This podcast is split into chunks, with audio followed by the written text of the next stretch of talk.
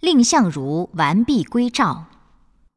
公元前二百八十三年，秦昭襄王派使者带着国书去见赵惠文王，说秦国情愿让出十五座城来换赵国收藏的一块珍贵的和氏璧，希望赵王答应。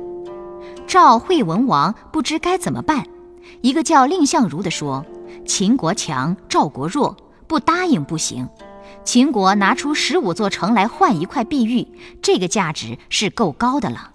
要是赵国不答应，错在赵国。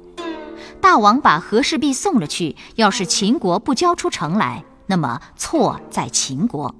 宁可答应叫秦国担这个错，我愿意上秦国一趟。秦国交了城，我就把和氏璧留在秦国；要不然，我一定把璧完好的带回赵国。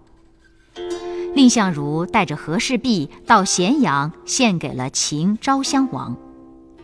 秦昭襄王接过璧，看了看，挺高兴，又让大伙儿传着看。大臣们都向秦昭襄王庆贺。蔺相如站在朝堂上等了老半天，也不见秦王提换城的事儿。他知道秦昭襄王不是真心拿城来换璧。可是璧已经落到别人手里，怎么才能拿回来呢？他急中生智，上前对秦昭襄王说：“这块璧虽说挺名贵，可是也有点小毛病，不容易瞧出来，让我来指给大王看。”秦昭襄王信以为真，就吩咐侍从把和氏璧递给蔺相如。蔺相如一拿到璧，往后退了几步。靠着宫殿上的一根大柱子，瞪着眼睛，怒气冲冲地说：“大王派使者到赵国来说是情愿用十五座城来换赵国的璧。赵王诚心诚意派我把璧送来，可是大王并没有交换的诚意。如今璧在我手里，大王要是逼我的话，我宁可把我的脑袋和这块璧在这柱子上一同砸碎。”说着，他真的拿着和氏璧，对着柱子做出要砸的样子。秦昭襄王怕他真的砸坏了璧，连忙向他赔不是，说：“先生别误会，我哪能说了不算呢？”他就命令大臣拿上地图来，并且把准备换给赵国的十五座城指给蔺相如看。蔺相如想，可别再上了他的当，就说。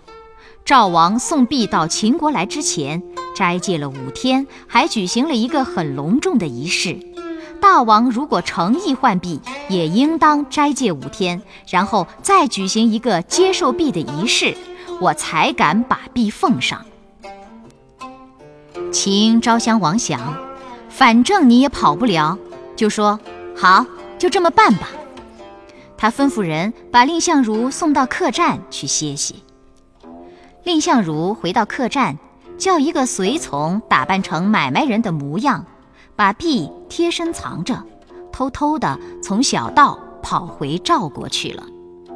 过了五天，秦昭襄王召集大臣们和别国在咸阳的使者，在朝堂举行接受和氏璧的仪式。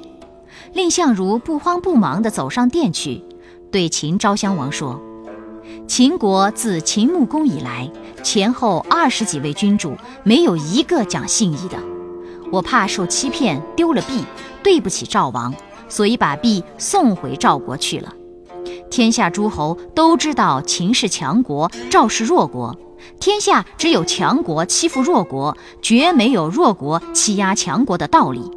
大王。真要那块璧的话，请先把那十五座城割让给赵国，然后打发使者跟我一起到赵国去取璧。